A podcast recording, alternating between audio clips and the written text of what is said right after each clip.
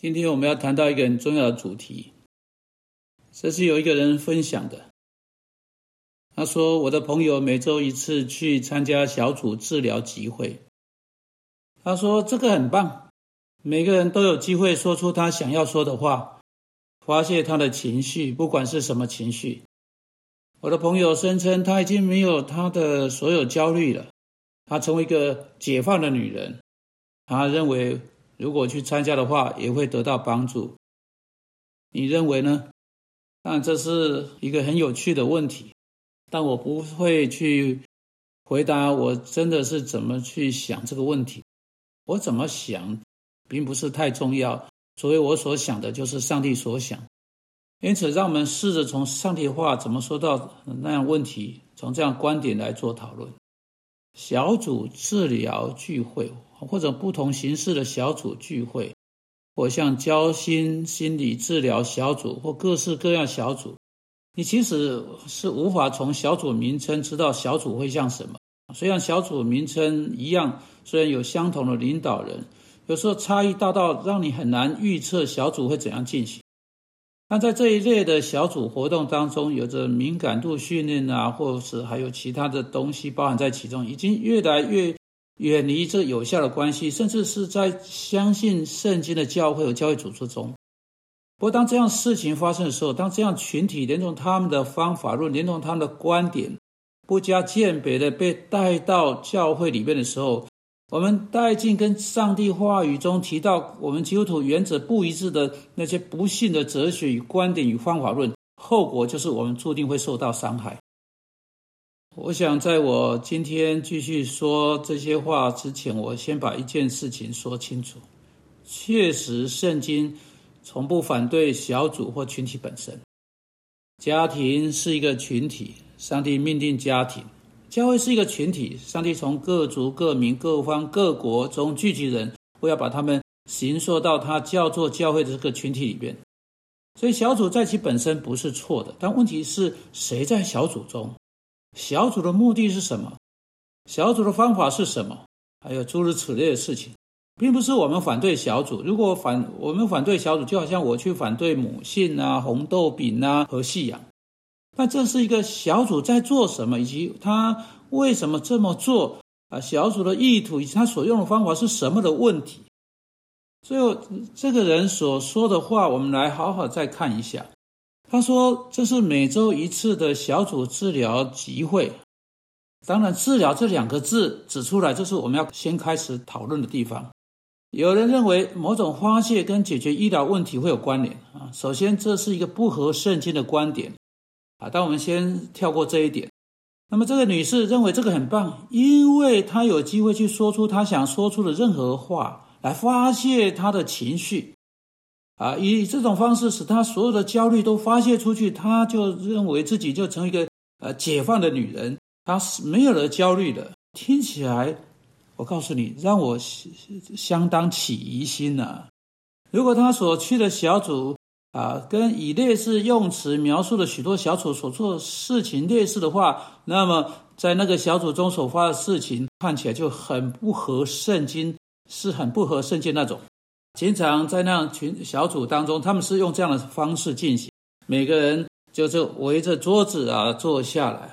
他们说：“哦，我们现在要完全的敞开，我们要准备告准确的告诉每一个人，我们怎么想到他。”所以他们就开始有系统的彼此宣泄，把所有的话题都拿出来讲，然后整个房间都是他们的绘画。这种事情当然不不不具备基督徒的价值啊！这确实跟上帝话语所说的对立啊！我们不可以，不能够有系统性的刺伤其他人，好像来监考他们，然后把他们讲到他们的不好的事情都讲出来，这一点都不合乎基督徒的体统。事实上，啊。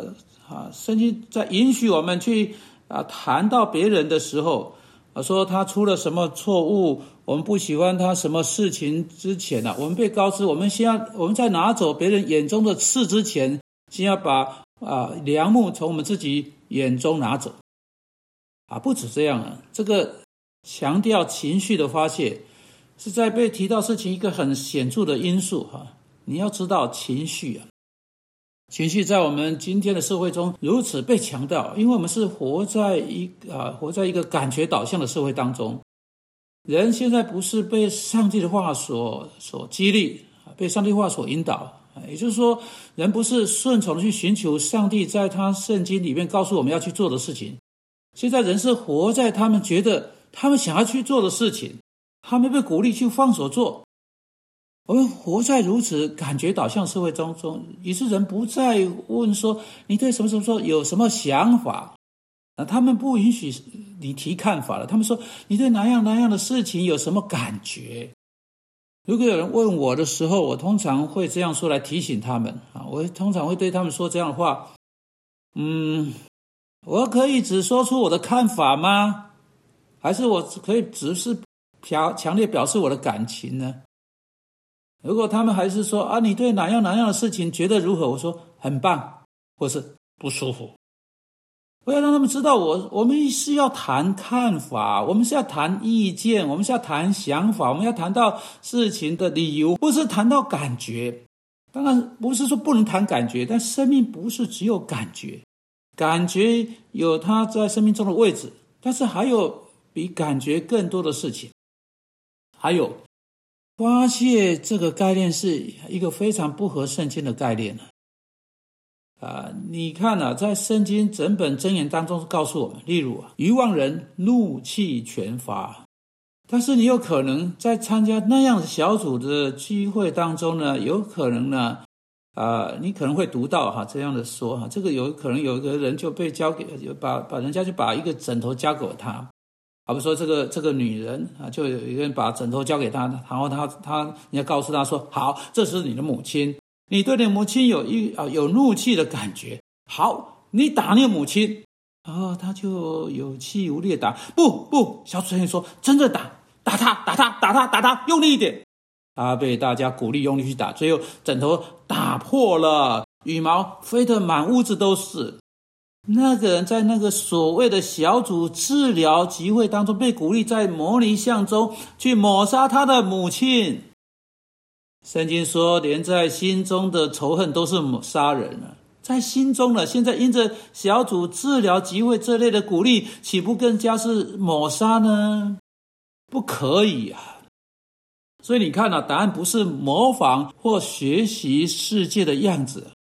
你不要转向这些事情啊！答案是要转向圣经，去发现上帝说要如何去解决一个人对他母亲的仇恨或怒气这样的问题。如果他生气的猛打枕头是没有什么好处的，在做了之后，这会使他更加的愤怒，感觉更加有罪恶感。如果他生气，他应该首先跟上帝谈到这件事情，其次他应该去跟他的母亲谈到这件事情，来加以处理。你不能借着看着一个人连在板子上打他去处理问题，你不能借着把人的相片贴在飞飞镖盘上，然后用飞镖去射他的鼻子来解决跟他的问题。你要借着去做合乎圣经的事情，勇敢的去到他们那里跟他们谈，跟他们把事情谈清楚，把问题对付清楚，把那些事情来理清楚，以这样的方式来解决问题。所以，所以如果你是这样的人，我劝你。远离那样的活动远一点啊，去到跟你问题有关联的那样的小组群体当中，跟你的父亲、母亲、姐姐、妹妹、弟弟、呃哥哥、丈夫、教会弟兄姊，不管是谁，你跟他有问题的，你要跟他在一起来找到你们如何彼此复合，你如何跟他们跟他在小组中一起跪下来来寻求，这才是解决问题的真正的小组。主啊，求你帮助我们避开那样的事情，帮助我们不要再去犯罪，因为我们需要啊，真正的知道如何处理这个问题。奉基督的名祷告，阿门。